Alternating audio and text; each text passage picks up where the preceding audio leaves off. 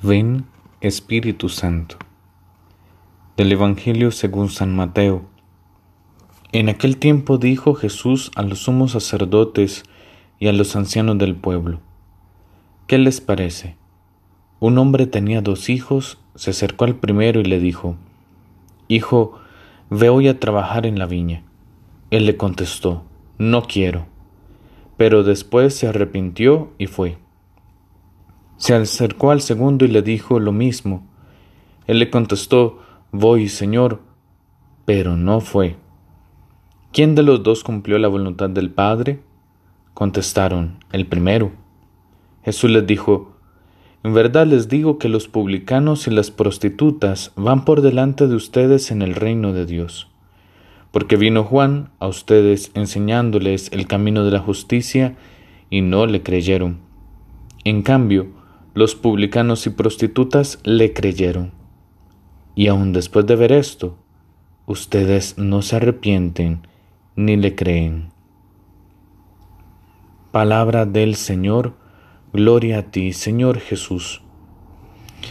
Se acerca lo que llamamos el final de este adviento escatológico de los primeros días que tenemos puesta nuestra mirada en el adviento, pero en cuanto la última venida del Señor, esa venida que es inminente, que, que será pronto, oculta a todos, incluso al Hijo del Hombre, pero que Dios tiene destinada para que, enviando a su Hijo como Rey de Reyes y Señor de Señores, alcancemos el cielo nuevo y la tierra nueva, la felicidad sin fin.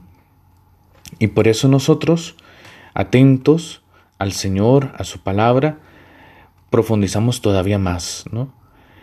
Mi vida tiende hacia la venida del Señor. Camino hacia ella. Pero ¿cómo camino? Hoy la palabra de Dios, precisamente en el Evangelio, nos muestra, ¿no? O sea, las actitudes que vos y yo podemos tener en nuestra vida.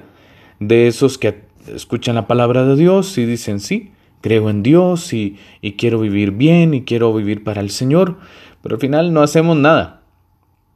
En cambio aquellos que viven desordenadamente, que tal vez ni conocen a Jesús y escuchan la palabra de Dios y, se convierten a Él y escuchan a Jesús en su corazón y, se, y, de verdad eh, ponen toda su confianza en el Señor. Es el ejemplo que Jesús mismo pone y nos reprocha también a vos y a mí ¿verdad? Lo que les reprocha también a los fariseos. Y aún después de ver esto, ustedes ni se arrepintieron ni le creyeron. Nosotros, que no seamos de esos, convirtámonos al Señor, volvamos a Él una y otra vez, levantémonos de nuestras caídas y pongamos toda nuestra fe en Jesús.